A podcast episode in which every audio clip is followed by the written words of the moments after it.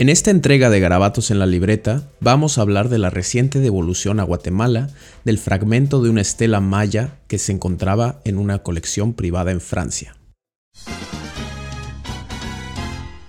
El pasado 25 de octubre se llevó a cabo en la sede de la UNESCO, en París, una ceremonia de devolución de un impresionante fragmento de la estela 9 del sitio arqueológico maya de Piedras Negras en Guatemala.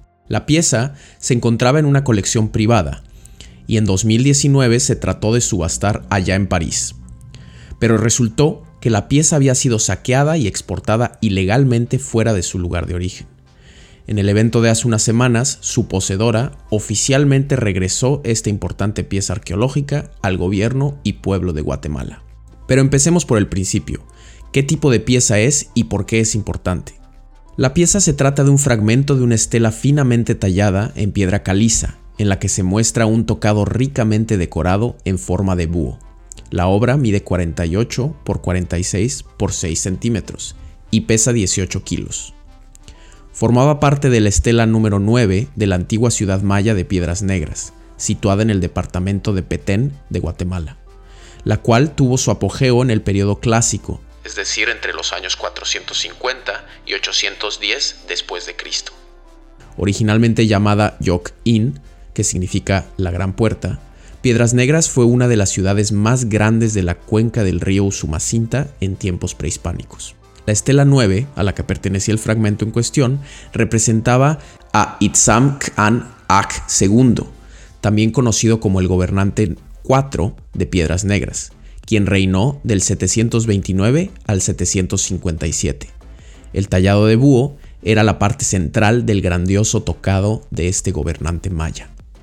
Como la mayoría de las estelas del sitio, la 9 fue descubierta, excavada y registrada en 1899 por el arqueólogo alemán Theobert Mahler, quien dos años después publicó fotos de la misma en su obra sobre los sitios mayas de la cuenca del Usumacinta.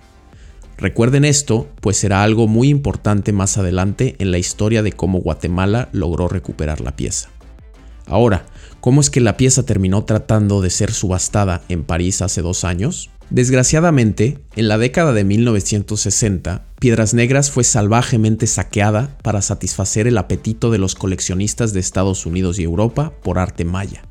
En sus estudios de Piedras Negras de 1974, el arqueólogo británico Ian Graham registró nuevamente la estela 9 y para ese entonces el fragmento del tocado de búho ya había sido sustraído. Al ser una de las partes mejor preservadas y con mayor belleza estética, los saqueadores cortaron y arrancaron ese pedazo de la estela y lo transportaron de manera ilegal al extranjero para ser vendido en el mercado de antigüedades. El tocado de búho se mantuvo desaparecido hasta mediados de 2019, cuando la casa de subastas parisina Millon la incluyó en el catálogo de la subasta de arte precolombino proveniente de la colección de Manichac y Jean Orans que, que tendría lugar el 18 de septiembre de ese año. El precio de salida de la pieza estaba establecido entre 25 y 35 mil euros. Es decir, entre 536 mil y 750 mil pesos mexicanos. En el catálogo, al hablar de la procedencia de la pieza, se daban un par de pistas sobre el recorrido que tuvo hasta ese momento. Los Orange compraron la pieza al inicio de sus años de coleccionismo de una conocida galería parisina de arte africano, oceánico y precolombino dirigida por Pierre Langlois, quien murió en 2015.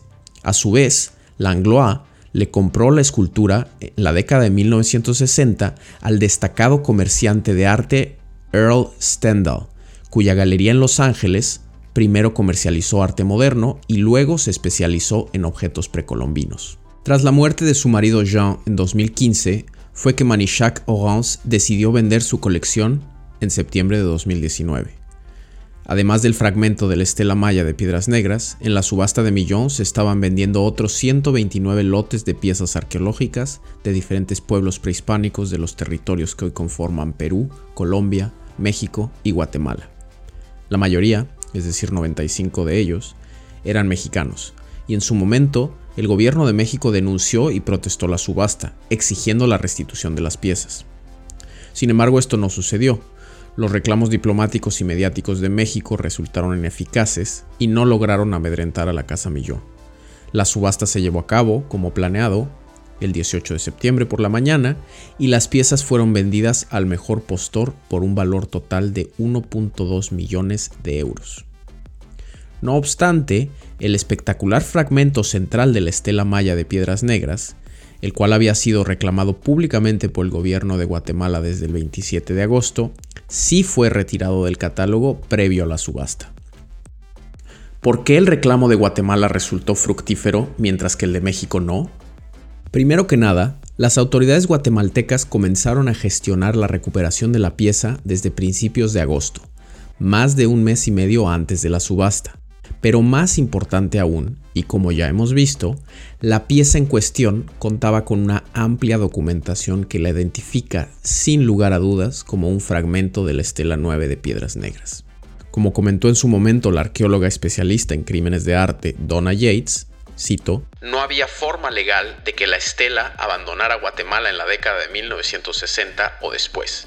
La única posibilidad es que fue mutilada, saqueada, traficada y lavada en un mercado que no le importó y tal vez todavía no le importa.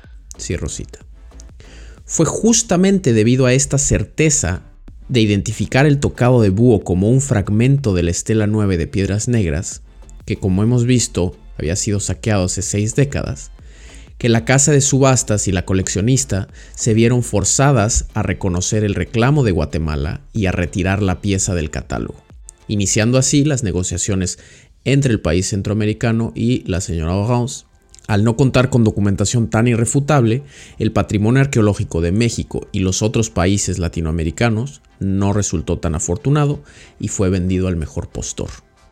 Es por esto que en el combate al tráfico de antigüedades es tan importante contar con registros o documentación que identifiquen y vinculen a las piezas a un sitio, una excavación o una colección de museo específica. Ahora, adelantémonos dos años y regresemos a donde iniciamos esta historia, a la ceremonia de devolución del fragmento de la estela maya a Guatemala. La devolución se llevó a cabo en la sede de la UNESCO en París el pasado martes 25 de octubre, y en ella participaron Francisco Roberto Gross Hernández, el embajador de Guatemala ante Francia y la UNESCO, y Audrey Azoulay, la directora general de la UNESCO, así como la misma coleccionista Manichac Orange, quien manifestó su alegría por ver que la obra volvía a su país de origen, comentando que se va a un buen sitio. Esta restitución de buena fe por parte de la coleccionista es sin duda algo positivo que hay que celebrar.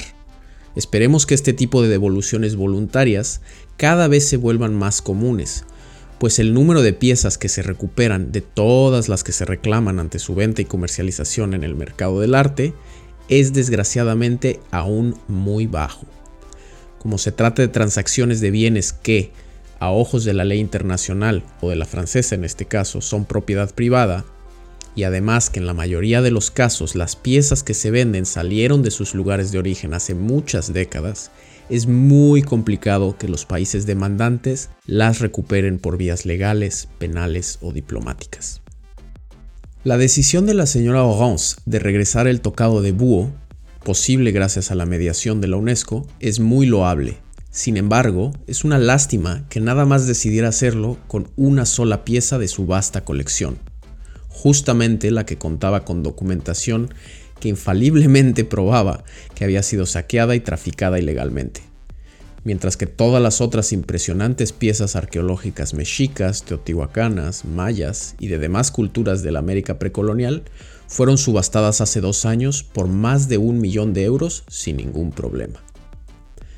Tras seis décadas de haber sido traficado, el fragmento de la estela 9 de Piedras Negras pronto regresará físicamente a Guatemala, en donde será expuesto públicamente en el Museo de Arqueología y Etnología en la capital del país, y en donde podrá ser conocido y disfrutado por el pueblo guatemalteco y demás visitantes. Enhorabuena. Gracias por acompañarnos hoy. Los invitamos a escuchar más garabatos en la libreta por Icónica Urbana y Libreta Negra MX, y también a seguirnos en nuestras redes sociales. Nos vemos en YouTube, Spotify, iBox e Himalaya.